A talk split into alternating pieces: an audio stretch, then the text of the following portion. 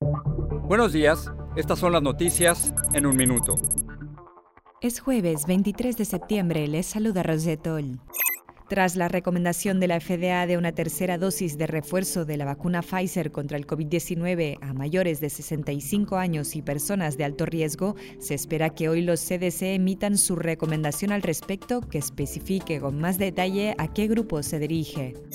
Muchos haitianos optan por pedir asilo en México mientras sigue el procesamiento de migrantes en la frontera con Texas.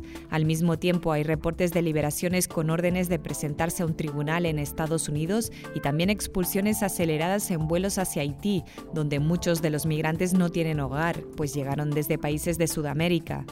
El fuego obligó a ordenar más evacuaciones y sigue amenazando el Parque Nacional de Secuoyas mientras contamina el aire del centro de California. Una llamada del presidente Biden a su homólogo francés, Emmanuel Macron, ayudó a bajar la tensión diplomática entre ambos países tras el acuerdo de Estados Unidos con Reino Unido y Australia por unos submarinos nucleares.